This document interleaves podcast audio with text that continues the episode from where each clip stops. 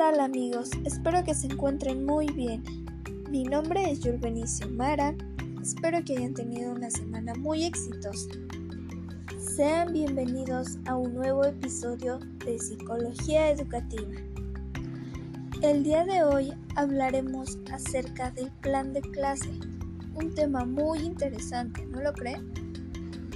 Pero díganme, ¿alguna vez se han preguntado para qué nos ayuda a planear una clase? Pues nos ayuda porque si en algún momento un docente llega a faltar, tú lo puedes reemplazar con facilidad, ya que de acuerdo con su planeación sabrás qué tema y actividades harán con el grupo, así como también los materiales y los recursos que utilizarán.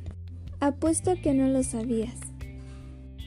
Pero por cierto, ¿sabes cuál es la diferencia entre recurso y material didáctico?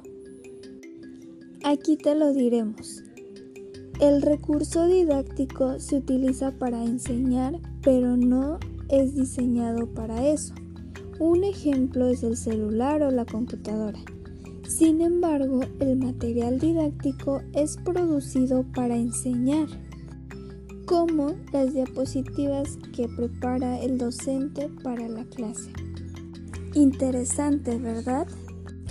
Este es un documento oficial que debe entregar el docente a la dirección de su institución, mediante el cual se determinará los contenidos curriculares que abordará, el tiempo en que lo hará, con qué recursos y finalmente cómo medirá y si se llegó al aprendizaje esperado.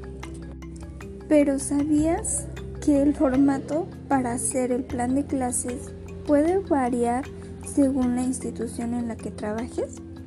Ya que debe contar con ciertos elementos, como el diagnóstico, pero este es antes de la planeación, ya que ayuda a saber el nivel de conocimiento del grupo. Así para ti será más fácil comenzar con tu clase sabiendo cuál es el nivel de conocimiento de tus alumnos. Bueno, otro elemento son los datos generales, que aquí es el nombre del docente, materia, grado.